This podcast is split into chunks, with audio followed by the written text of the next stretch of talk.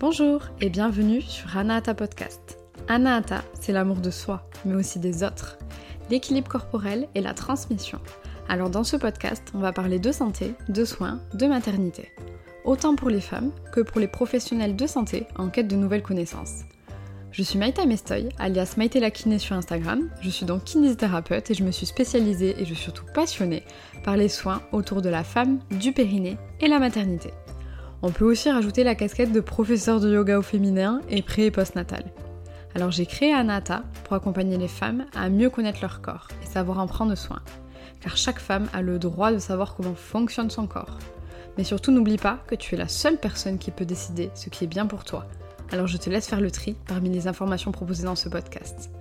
Allez, j'arrête de bavarder et je te souhaite une belle écoute sur Anahata, le podcast au cœur de la santé des femmes.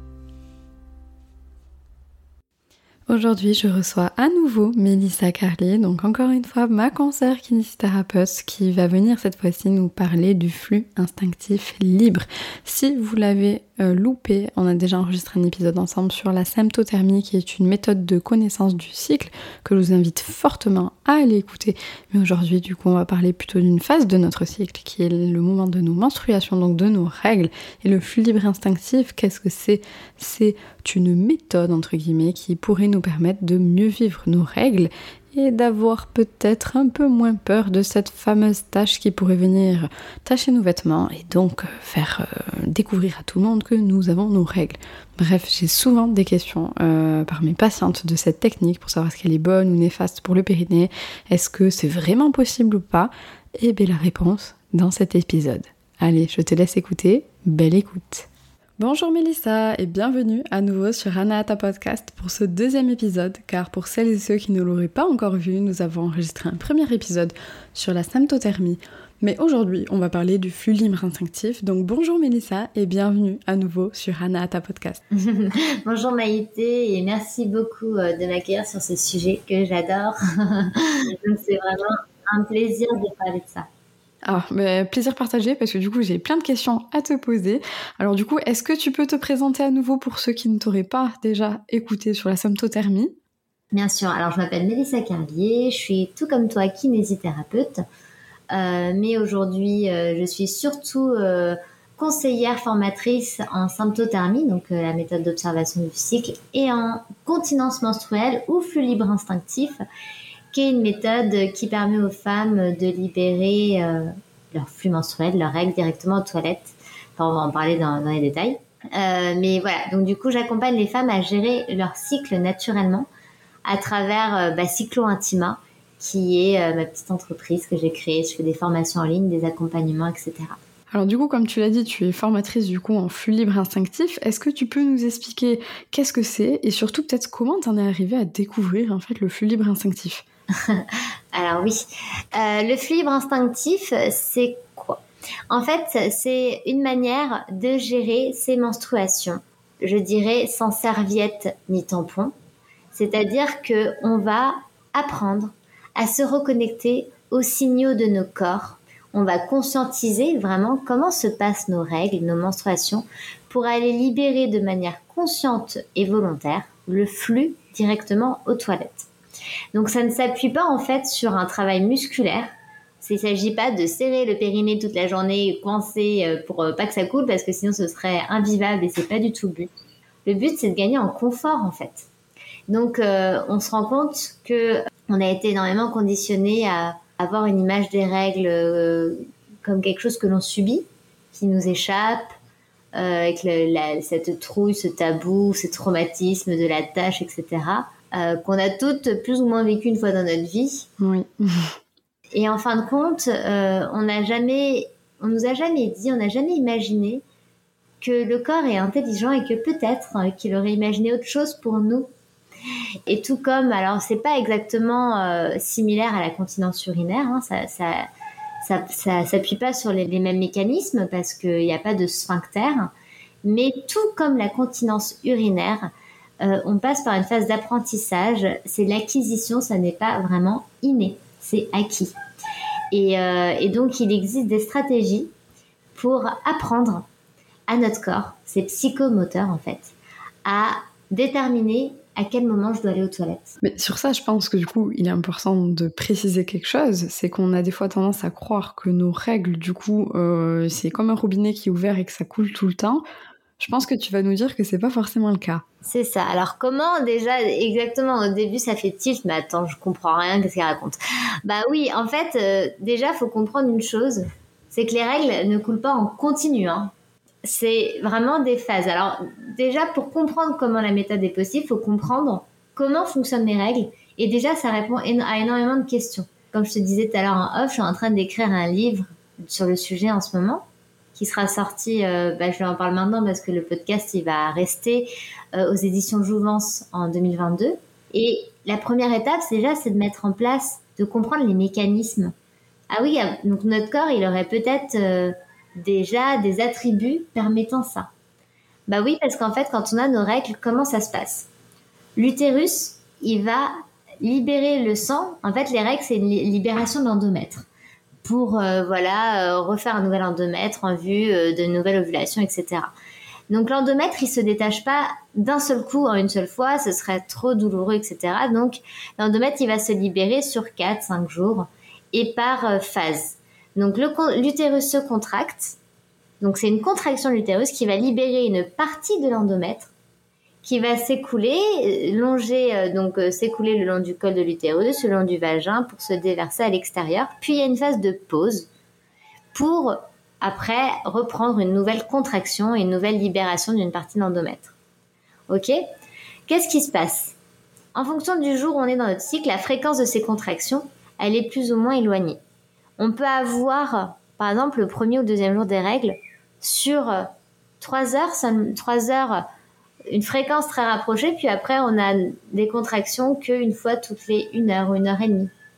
Et après, ce qu'il faut savoir, c'est que c'est pas parce que le sang, euh, une partie d'endomètre se libère qu'il faut courir aux toilettes et qu'on a cinq minutes pour aller euh, se rendre aux toilettes parce que le sang s'échappe. Non, parce que une fois qu'il y a une partie d'endomètre qui se libère, dans notre corps, il semblerait qu'il y ait des systèmes un petit peu de rétention passive, c'est-à-dire que le sang serait capable de se loger dans certaines parties, il va s'écouler lentement parce que le sang il est visqueux, il est pas, pas comme de l'urine, quelque chose euh, qui file.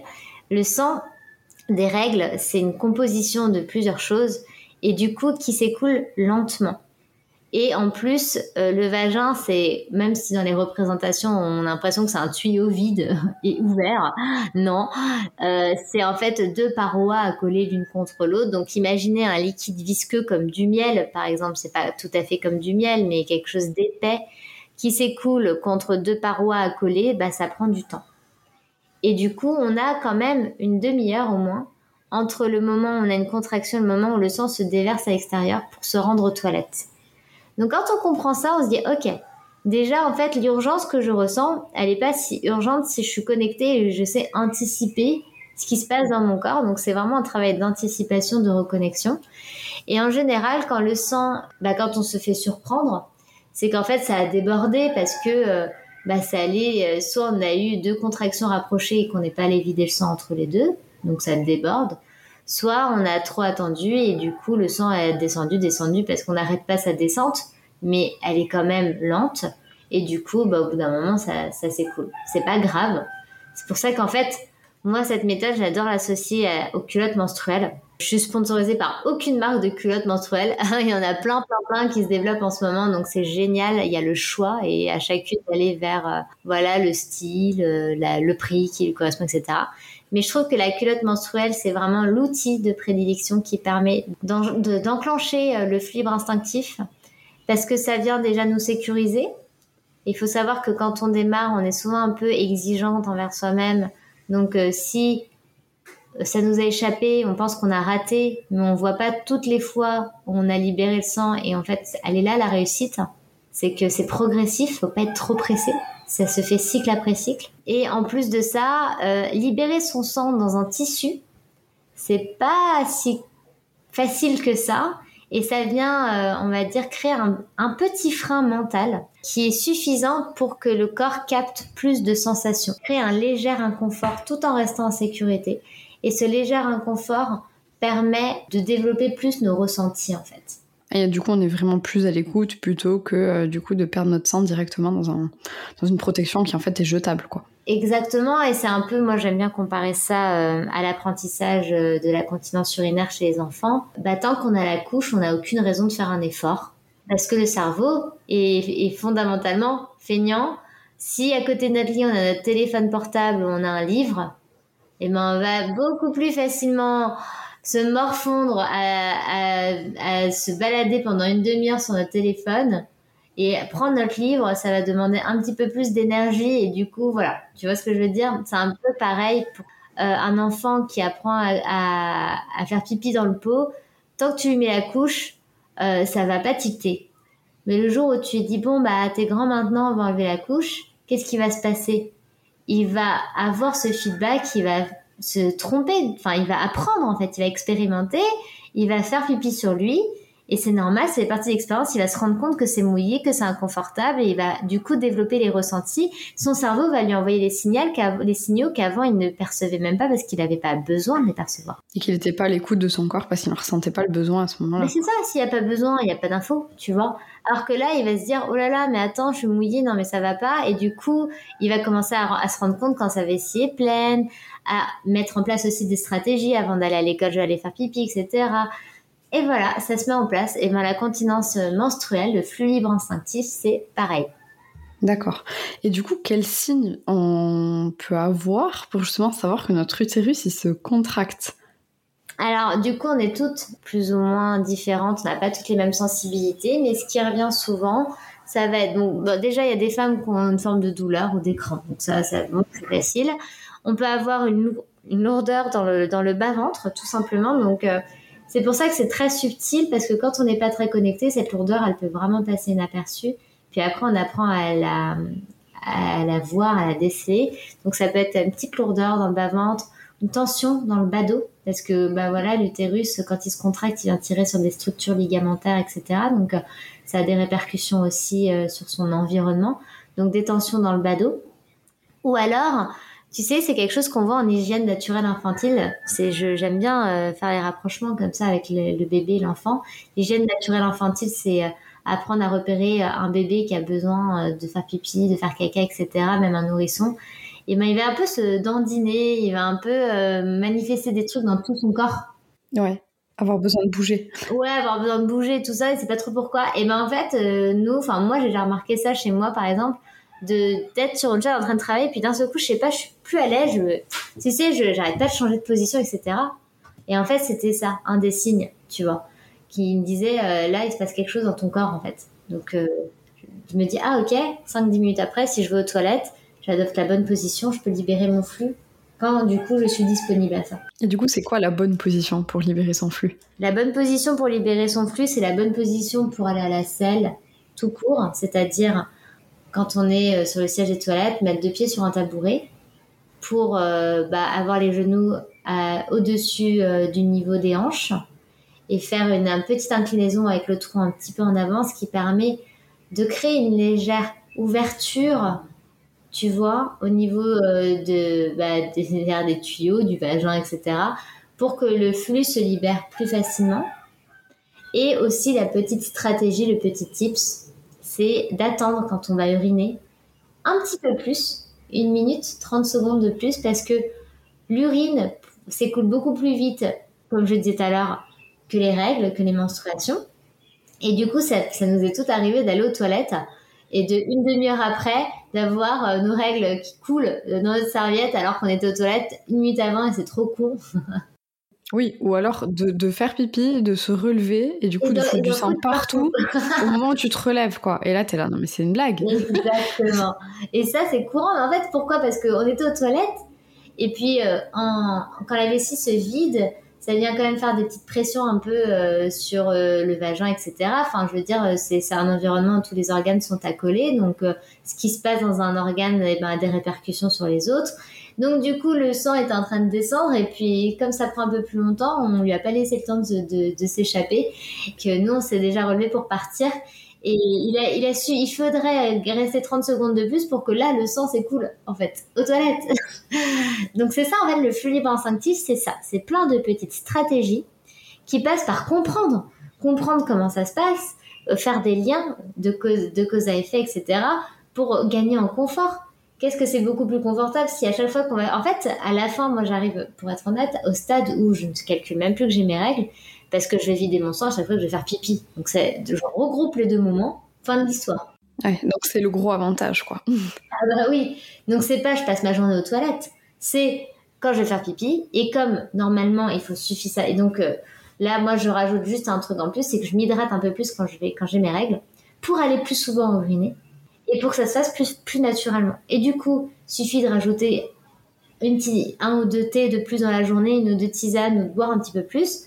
Et puis on, s'écoute et on ressent. Et en fin de compte, quand on va uriner, le sang il se libère parce qu'on attend. Et il y a ça, plus le fait, parfois on peut y aller que pour libérer le sang.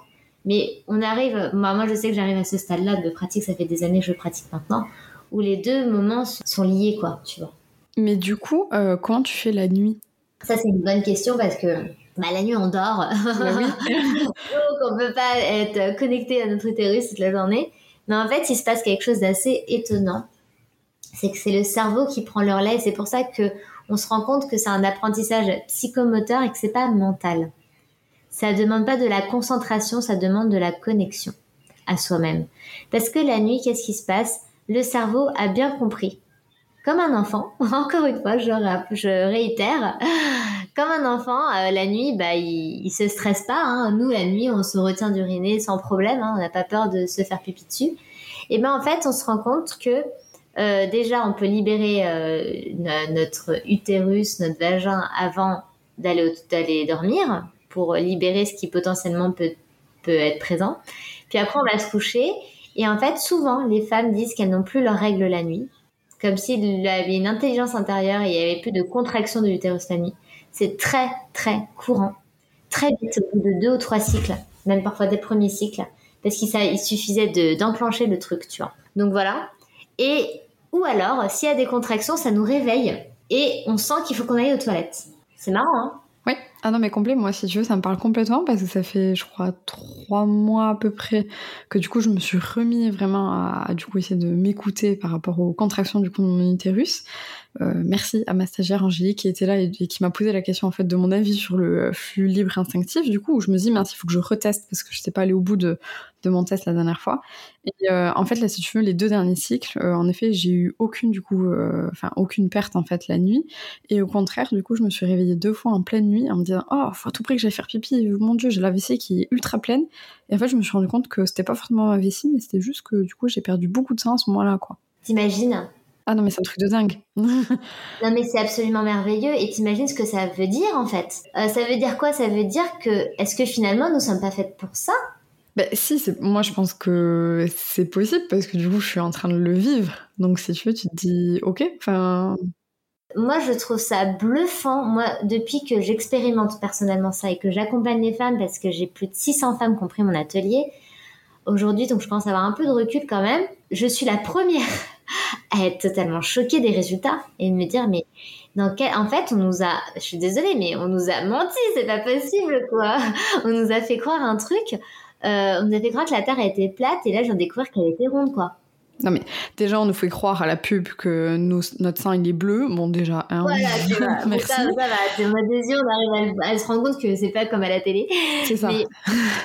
T'imagines à quel point on nous a euh, formaté pour un système, on nous a déconditionné, donc notre corps a totalement zappé une de ses capacités. Et je pense que c'est pas la seule capacité hein, euh, qu'on a zappé, mais bon, bref, voilà. Et là, on se reconnecte à quelque chose de fondamental, et c'est tellement, c'est tellement euh, naturel, c'est tellement pour notre corps intrinsèquement possible qu'en fait, il suffisait juste que nous on s'autorise à, à l'imaginer pour que lui, il le fasse. Ça y est, enfin, elle a pigé. Bon, bah, c'est bon, tu vois.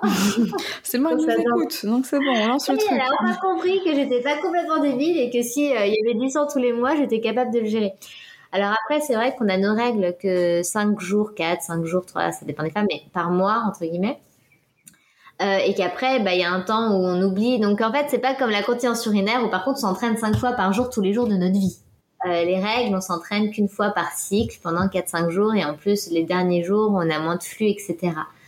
Donc, il faut avoir aussi cette tolérance dans la période d'apprentissage parce qu'on apprend, on désapprend, parce qu'après, on, pendant deux, trois semaines, il se passe plus rien, et puis on a nos règles, et puis on se reconnecte, etc. Donc, pour que ce soit vraiment intégré, ça prend un peu de temps, mais euh, moi, ce que j'ai remarqué, c'est que j'ai fait une petite étude parce que l'année dernière, j'ai fait un, un, événement, un défi, euh, un défi de continence menstruelle et, et, du coup, sur les femmes qui ont participé, 80% d'entre elles, au bout de six cycles, libéraient 80% de leur flux aux toilettes. Trop bien.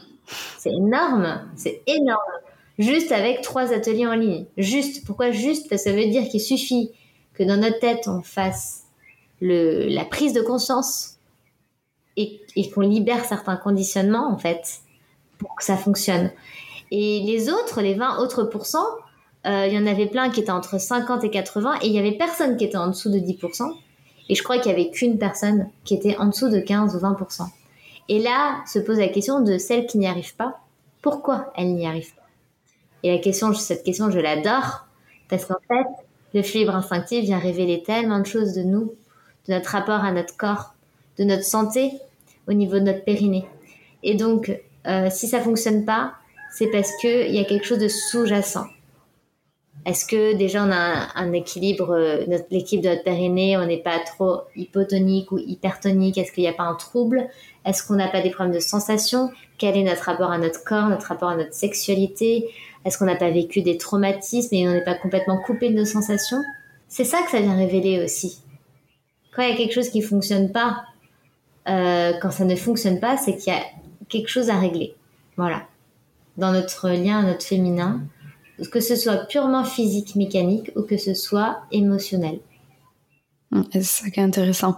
Et du coup, on est d'accord qu'en fait, au final, le flux libre instinctif, en fait, on peut très bien le faire, euh, par exemple, comme moi je le fais, ou de pas, du coup, euh, évacuer tout le sang aux toilettes, mais ça nous permet, en fait, forcément d'utiliser moins de protection, ou par exemple, si on utilise une culotte de règle, ben, du coup, forcément, de devoir moins la laver, parce qu'au final, on l'aura moins souillé au final. Exactement. En fait, l'idée, c'est pas de libérer tout le flux aux toilettes. Et, pour être honnête, même moi, je le fais pas. Pourquoi? Parce que pour moi, c'est très facile de libérer aujourd'hui 80 à 90% du flux aux toilettes. Je le fais sans effort et de manière très confortable. Mais les 10% restants, c'est ce que j'appelle le résidu de sang. C'est ce qui nous échappe parce que comme on n'a pas de sphincter, on peut pas empêcher le sang de s'écouler il y a des petits résidus. Et ça, moi, je, je suis pas là pour me prendre la tête, hein, vivre mes règles, que ce soit quelque chose de cool. Donc euh, ces 10%, ces 20% qui restent, je me prends pas à la tête et je les laisse s'échapper dans ma culotte menstruelle. Mais du coup, j'ai une culotte menstruelle par jour, euh, un peu tachée et c'est ça rien en fait. Hein. Et puis contrairement aux serviettes euh, jetables, euh, c'est pas plein de plastique, ça pue pas. Euh, c'est juste ça, c'est du sang qui sèche, qui on sent pas la sensation de mouiller. Enfin vraiment, la culotte menstruelle, c'est énormément de confort par rapport à ça. C'est génial. Donc quand on pratique le fluide plus les culottes menstruelles, bah en fait, euh, on, on, tâche un tout petit peu la culotte. Ça dure toute la journée et, euh, voilà, c'est cool. Et moi, je sais que euh, dans ma formation et moi-même, je suis capable, je développe des stratégies pour pour contrôler le sang à 100% quand on n'a pas les supports. Moi, ça m'est déjà arrivé d'aller en formation. En plus, c'était marrant parce que c'est une formation avec deux gasquets sur le périnée. et d'avoir évidemment, quand la vie est bien faite, mes règles le premier jour et de pas avoir pris mes culottes et tout ça. Donc là, j'ai activé dans ma tête euh, le bouton euh, OK 100%. Donc j'ai pratiqué à 100%. Donc ça m'a demandé plus de connexion, plus d'attention, plus d'anticipation. Donc c'est quelque chose que je suis capable de faire en fait, mais que je le fais quand c'est nécessaire. Puis quand je suis à la maison, je, je non, je suis tranquille et je me prends pas la tête par rapport à ça. Donc j'adapte ma pratique aussi à mes besoins, euh, à quand est-ce que mes règles elles tombent, etc. Oui, complètement. Et ça me fait penser à quelque chose justement parce que moi je sais qu'en formation, euh, on nous a déjà posé plusieurs fois la question. Enfin, moi j'ai déjà eu des concerts en formation justement périnée qui posaient la question aux formatrices quel est votre avis sur le flux libre, libre instinctif? Et du coup, malheureusement, j'ai l'impression de souvent entendre en fait euh, cette réponse-là qui est ah ben oui, c'est bien, on aura encore plus d'hypertonie du périnée. Mais on est quand même bien d'accord que, en tout cas dans la manière dont toi tu l'expliques, le périnée en fait, il n'est pas du tout engagé. On n'a pas besoin de contracter son périnée pour retenir le sang. Non, non, je suis très étonnée d'entendre ça parce que hypertonie du périnée, ça part du principe. En fait, c'est pour. En fait, quand tu comprends pas la méthode, tu crois que ça. Tu crois que ça fonctionne sur la, une contraction du muscle, des muscles. Mais euh, ça, c'est pour les gens qui comprennent pas. D'ailleurs, je vais faire un post là-dessus euh, de sur euh, d'ailleurs dans, Instagram à chaque fois je parle de ça non ça n'est pas musculaire il faut un, périnée équilibré c'est-à-dire qu'il faut pas avoir une hypotonie une hypertonie parce que sinon c'est beaucoup plus difficile de ressentir et de mettre en place les stratégies de stockage passif. Une femme qui a une béance vaginale, on peut se douter que forcément euh, le sang il va s'écouler plus vite, euh, ça va être plutôt anticipé, etc. C'est normal. Euh, mais pour un périnée en bonne santé, il y a rien à faire. Il y a rien à faire. Mais à part euh, voilà conscientiser, etc. Et surtout pas passer sa journée à serrer le périnée. Tu peux avoir, alors moi je sais que ce que j'appelle les contractions d'urgence, quand euh, t'as trop attendu, tu savais, mais t'as trop attendu quand même parce que voilà. Et là, tu sens que c'est à la vulve. Donc, tu fais une mini contraction et mais de toute manière, soyons honnêtes, on le sait très bien. Hein. Euh, le périnée, on peut le contracter maximum une minute, après ça lâche. Oui, oui. Donc, on passe pas notre journée, on peut pas passer une journée avec un périnée contracté, c'est impossible. Oui, puis ça serait même pas ça au final, parce que ça voudrait dire que du coup le sang reviendrait à stagner de nouveau dans notre vagin. Et je pense que s'il y a eu autant de scandales sur les tampons et le syndrome du choc toxique et même sur des fois aussi un peu la cup, mais au final on n'a peut-être pas envie du coup de refaire ça. En Exactement. Et là tu, tu aussi lèves une autre euh, idée reçue, c'est qu'on pense qu'on garde le sang en soi euh, pour le libérer aux toilettes, mais que mais non, tu gardes rien en soi, en toi. Tu libères au bon moment. Et et en plus il se passe un phénomène absolument génial, c'est que ça soulage les douleurs. Parce que en fait, euh, quand tu vas libérer ton flux au bon moment, le corps, la douleur, la crampe, etc. Quand elle n'est pas euh, pathologique, hein, je parle pas de l'endométriose, etc. Est une information. Donc le corps n'a plus besoin de crier au secours parce qu'on l'entend pas euh, et il sait que tu l'écoutes. Donc au lieu de crier, il se met à chuchoter pour te dire quand est-ce que tu as la contraction, quand est-ce que le sang s'écoule. Tu as cette tension dans le ventre, tu as cette petite gêne, tu vas libérer ton sang et là qu'est-ce que tu sens? Une libération. Ça fait du bien. Comme ça fait trop du bien d'aller faire pipi, tu vois. C'est ça. T'as lu dans mes pensées, j'allais pile le dire. Non mais c'est vrai. Et ça, cette sensation de libération a bien soulagé les inconforts qui étaient liés. Et parfois, on, est gêné par nos règles. Et parce qu'il le sang, il est là et il faut aller le vider. Mais non, on attend, on attend, on a un tampon et c'est là, ça reste dedans en fait. Non, mais là, si tu vas aux toilettes et que tu t'assois et que tu attends suffisamment euh, le temps pour que le sang il descende, le sang il coule, pouf, ça fait trop du bien, tu passes à autre chose. Et du coup, ça, franchement, c'est une sensation qui fait du bien. Et du coup, on a parlé vaguement un tout petit peu euh, de l'endométriose. On est d'accord qu'il n'y a pas de contre-indication du coup à le faire si on souffre d'endométriose. Il n'y a aucune contre-indication à l'endométriose. Euh, J'entends beaucoup des fois et ça m'énerve. parce qu'on dit, euh, parce que déjà, donc déjà, il y avait avant une croyance qui disait que l'endométriose c'était lié au reflux du sang dans les trompes.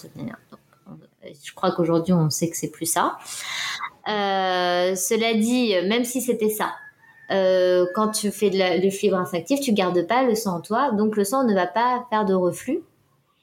Et en plus, tu gardes beaucoup moins le sang en toi que si tu portais un tampon ou une cup. Hein. Je suis désolée, mais euh, du coup, je veux dire, c'est beaucoup moins. Enfin, ton sang, tu le libères.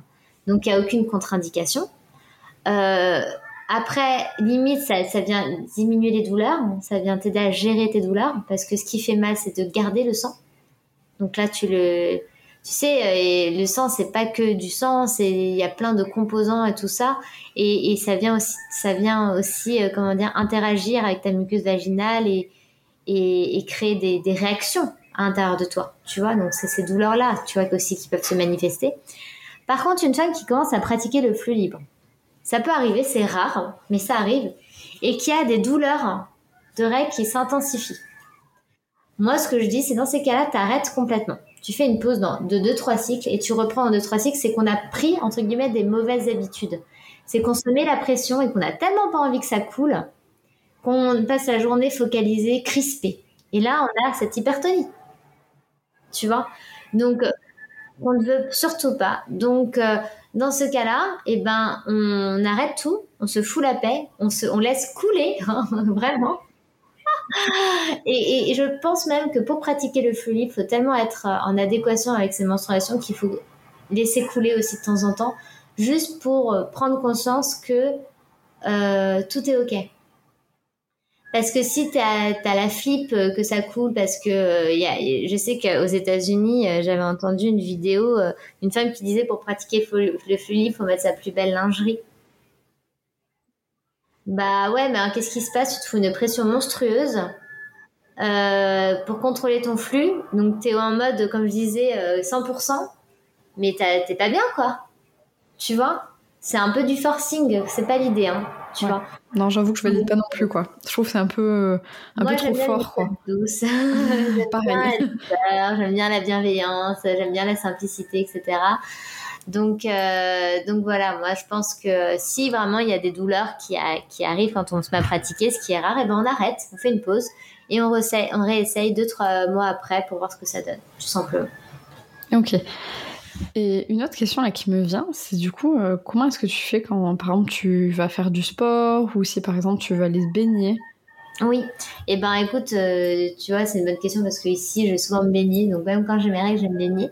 Euh, il y a, y a, plusieurs euh, techniques. Soit, en fait, euh, tu associes le flux libre, euh, tu prends le flux libre quand c'est plus confortable et tu dis, bon, bah, quand je vais à la piscine, je vais pas me prendre la tête, je mets un tampon parce qu'il faut avoir confiance, très confiance en soi quand même. Hein. Soit, tu, moi, clairement, aujourd'hui, j'arrive au stade où, avant d'aller me baigner, je vais vider mon sang.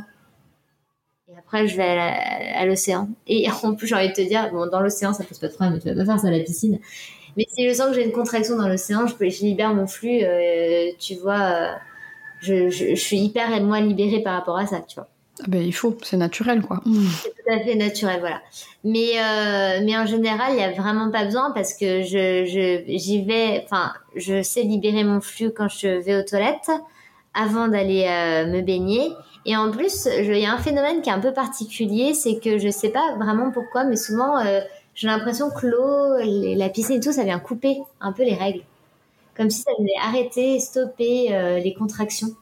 Donc je, sais que je suis pas la seule à avoir vécu ça, qu'il y a beaucoup de femmes qui parlent de ça. Donc euh, voilà, bon ça c'est pour le côté piscine. Après pour le côté sport, euh, de toute manière, bon, avoir une activité sportive intense quand on a nos règles, c'est peut-être pas le bon moment. Cela dit, si on n'a pas le choix, euh, et ben soit on, on, anticipe euh, le flux et on va libérer le sang en toilette avant. Et si on peut pas parce qu'on fait des grosses sessions de sport et tout ça, bah écoute, euh, dans ces cas-là, on met, on a toujours la culotte menstruelle ou autre. Hein, voilà, tu vois, faut pas non plus se mettre une pression monstrueuse. C'est que des moments. Tu vois ce que je veux dire? L'idée, c'est comment je gère dans ma journée. Mais dans ma journée, il y a plusieurs moments. Et après, comment je gère dans ces moments-là. Mais il faut après prendre du recul et savoir s'adapter à la situation. Oui, puis encore une fois, on n'est peut-être pas sur du 100%, donc essayer de se dire, ok, les moments où je fais du sport, ben, j'accepte que peut-être que ça sera euh, le moment où du coup je, je me concentre pas sur ça. Par contre, au boulot, je peux peut-être un peu plus y penser. Euh. Et puis on n'est pas à l'abri d'une bonne surprise parce que le, le travail de conscientisation qu'on va faire euh, tout le reste de la journée, va nous servir et on va se rendre compte par soi-même. Parce que les questions que tu poses, comment je fais la nuit, comment je fais quand j'ai du sport, euh, elles sont, elles sont, c'est des peurs de quand on pratique pas encore, par exemple, et qui sont tout à fait légitimes parce que quand on pratique, on se rend compte que le corps, lui, il sait gérer. C'est pas nous qui gérons, c'est le corps qui gère. Donc, euh, et c'est nous qui trouvons nos propres stratégies. Donc en fait, tout ça, ça se, ça, c'est quelque chose qui vient s'élucider par soi-même en vivant les situations tout simplement. Ouais, c'est ça. Et dernière chose, c'est j'avais une question du coup sur Instagram quand j'avais ouvert la boîte aux questions justement sur le flux instinctif libre. Ça m'avait dit est-ce que du coup c'est quand même possible de le faire quand on a des règles très abondantes? Eh bien, alors ma réponse elle est que oui parce que encore une fois, quelles sont tes attentes? C'est-à-dire est-ce que c'est déjà pas euh, cool de libérer 50% de ton flux très abondant en toilette même si t'es pas à 80%, est-ce que c'est déjà pas super confortable de se dire, eh ben, quand le, parce que quand t'as des règles abondantes, bah, t'es bien content de pas changer de serviette tout le temps et que ça ne coule pas sur toi. Donc, pas pouvoir, euh, on va dire, bénéficier des passages aux toilettes pour uriner pour libérer ton sang. Donc, déjà, tu gagnes en confort. Donc, oui, c'est possible. Et en plus, il se passe un phénomène assez marrant, assez étonnant. Euh, et j'ai ça aussi avec l'étude que j'ai faite suite à mon défi l'année dernière, j'ai relevé ça. C'est que dans les bénéfices secondaires, il y a beaucoup de femmes qui parlent d'une diminution de la durée des règles et de la quantité des règles. il y a une forme de régulation, je ne peux pas t'expliquer pourquoi, comment, qui se passe quand on pratique le flux libre.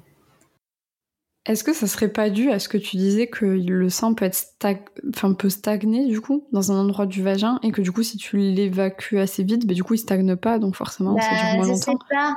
Je sais pas. Alors déjà la notion d'abondance est très relative parce que euh, parce qu'on peut l'objectiver aujourd'hui à une échelle de mesure qui permet de savoir est-ce qu'on a vraiment des règles abondantes ou est-ce qu'on pense que c'est abondant? Il y a des femmes qui ont des règles vraiment abondantes, elles savent pas que c'est abondant, elles les estiment pas abondantes. Il y a des femmes qui ont des règles classiques, ordinaires, mais qui pensent que c'est abondant. Donc déjà revoir ce que c'est, euh, récupérer l'échelle, j'ai plus le nom là, dans...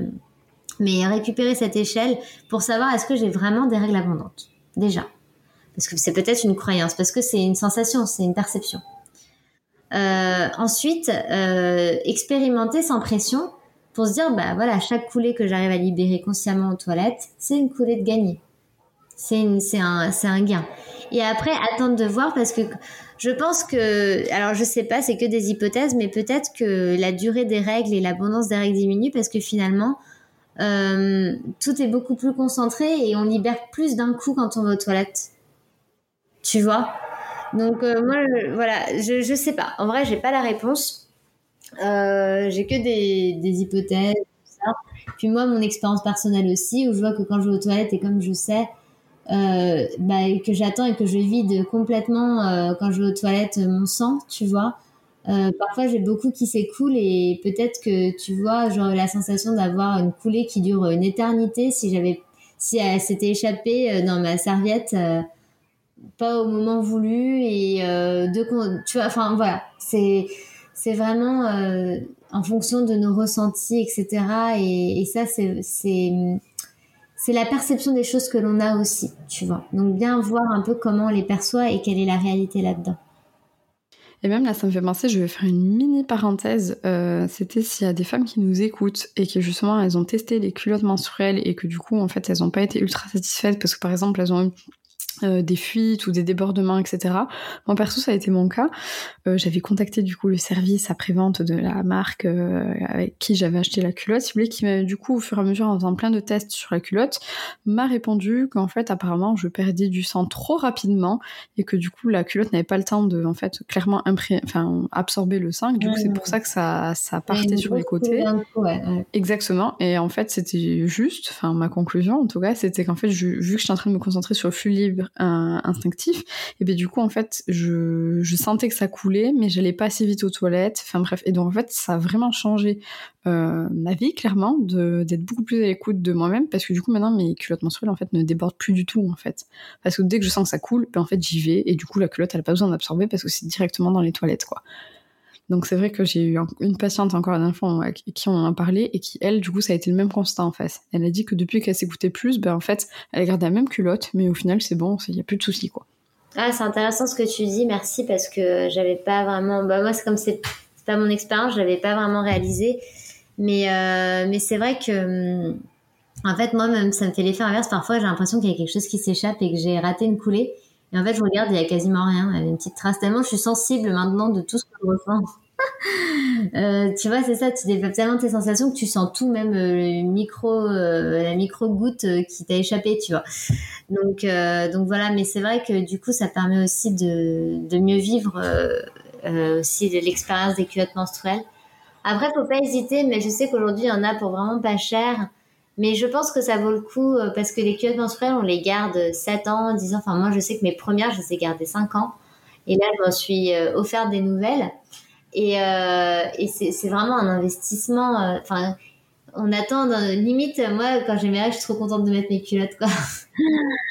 avoir vraiment quelque chose qui nous plaît. Faut, faut honorer nos règles. Faut, faut honorer. Alors, ça fait peut-être un petit peu perché, mais c'est un moment de, il faut un peu changer euh, euh, le côté je subis, c'est tabou, c'est chiant, ça me bloque, et puis puis se dire c'est une belle opportunité de prendre du temps pour moi et de me coucouner.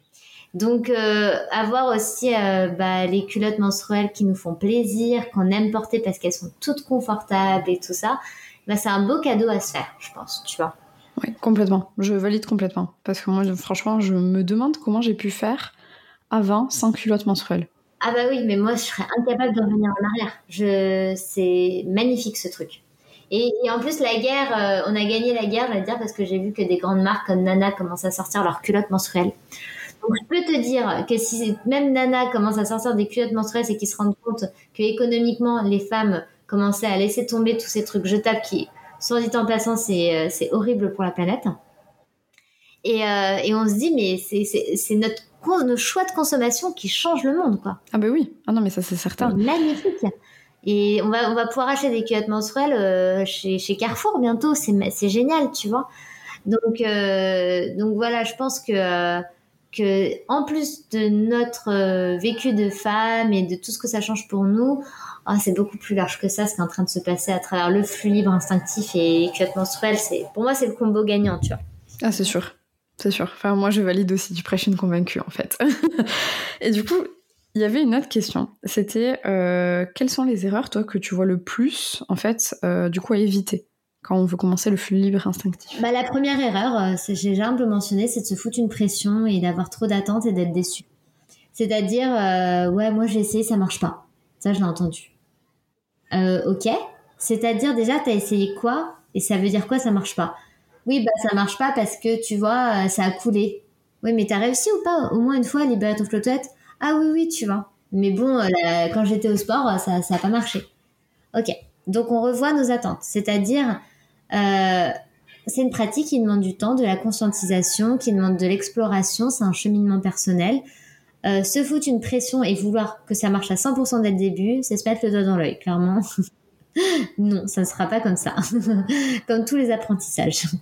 Donc pour moi, une des erreurs, c'est ça, c'est de se foutre la pression et de voir ça comme un défi personnel. On n'a rien à gagner, en fait. C'est, on peut être fier pour soi, mais il y a rien à montrer, il y a rien à, tu vois, moi aujourd'hui. Euh, euh je sors pas victorieuse de mes toilettes euh, parce que j'ai réussi, tu vois, c'est mon, expérience. Donc, euh, donc pas se foutre la pression et être douce avec soi-même. Ça c'est euh, c'est l'erreur. Euh. Et puis la deuxième erreur, c'est quand on ne comprend pas comment ça fonctionne et de croire que c'est contraction du périnée. Et ça, je me bats parce que à chaque fois que je vois ça, ça m'énerve. Quand on dit euh, oui, bah ça marche, c'est tant mieux si ça marche pour toi parce que tu arrives à serrer ton périnée, mais moi je peux pas parce que hein, voilà. Euh, c'est pas, c'est de croire ça, c'est une fausse, c'est une déreçue de toute manière. Si on croit ça, ça ne marchera pas, c'est pas possible. C'est sûr, parce que c'est pas le but, comme on l'a dit. Voilà. Après, euh, bon, et se, et, se mettre en danger, hein, c'est-à-dire, euh, comme tu dis, comme j'ai dit, euh, pas, pas mettre de, des sous-vêtements adaptés, etc. Bah, se mettre en danger, c'est plus une manière de se traumatiser qu'autre chose. donc voilà. Mais après, bon, d'erreur, non, je pense que rien n'est erreur parce qu'on expérimente. Donc en fait, c'est ce qu'on peut appeler des erreurs, c'est ce qui nous fait évoluer, ce qui nous fait apprendre la méthode. Donc après, tout est bon, tu vois. Oui, c'est ça, complètement. Et du coup, pour terminer, est-ce que tu aurais du coup des conseils pour celles qui voudraient commencer à tester du coup le flux libre instinctif? Ouais, bah écoute, là je pense que j'ai déjà transmis tellement de choses que ça donne déjà plein plein d'outils pour se lancer parce que je fais pas beaucoup de rétention d'informations donc euh, euh, j'aime bien donner et puis tant mieux plus on sera nombreux à le pratiquer mieux ce sera euh, bah oui, conseil, équipez-vous bien euh, avec des belles culottes, euh, par exemple. il y a aussi des serviettes lavables, mais je trouve que les culottes sont mieux. Mais enfin, voilà, chacune fait comme elle le sent. Euh, buvez un peu plus d'eau quand vous avez vos règles pour que ce soit plus facile naturellement. Donc voilà, buvez un peu plus d'eau pour aller plus souvent aux toilettes sans que vous ayez à réfléchir. Et bah expérimentez, prenez des petites notes, parlez-en autour de vous et surtout soyez curieuse, allez-y comme je sais pas moi, des vraiment des exploratrices, des pionnières qui ont envie de juste apprendre un nouveau truc sans pression. Voilà. Et sans contracter son périnée. J'avais envie de le rajouter. Sans contracter son périnée, évidemment. Au contraire, détendez-vous. C'est ça. Écoutez deux kinés du périnée, quoi. Stop, on arrête. Laissez-le un peu tranquille, là. Exactement.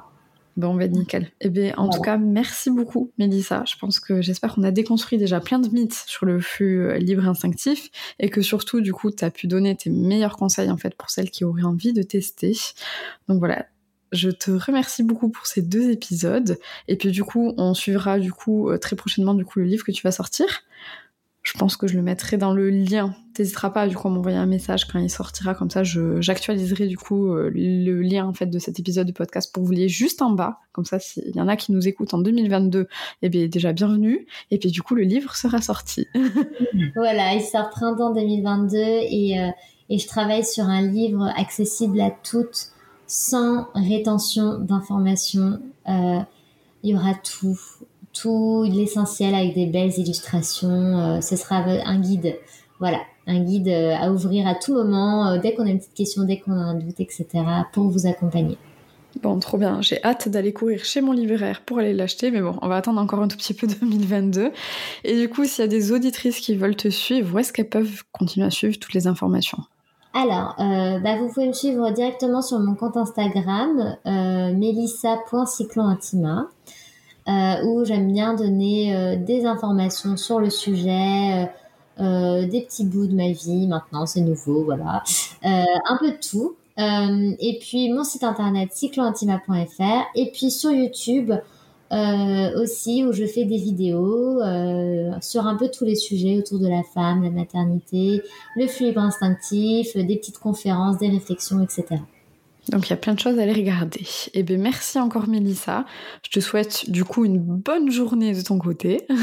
Et à bientôt sur Instagram, je pense. À très bientôt, merci beaucoup. Bravo à toi d'avoir écouté cet épisode jusqu'au bout. Alors j'espère qu'avec Mélissa, on a pu t'aider à en apprendre un peu plus sur tes menstruations et comment pratiquer le flux libre instinctif. Et surtout que ce n'est pas néfaste pour ton périnée quand il est bien pratiqué. Donc je t'invite à nous taguer sur les réseaux sociaux si tu testes la continence menstruelle. Et ne t'inquiète pas, si tu n'y arrives pas dès le premier coup, je n'y arrive toujours pas totalement. Il faut persévérer. Et puis si comme moi, tu veux en savoir encore un peu plus, tu peux t'aider avec la formation de Melissa, qui est directement sur son site cyclointima.fr. Et pour terminer, n'oublie pas que le meilleur moyen de soutenir Anna à ta podcast, c'est de le partager sur les réseaux sociaux et de mettre 5 étoiles sur Apple Podcast. Allez, je te dis à bientôt dans un mois pour le prochain épisode. Prends soin de toi, des bisettes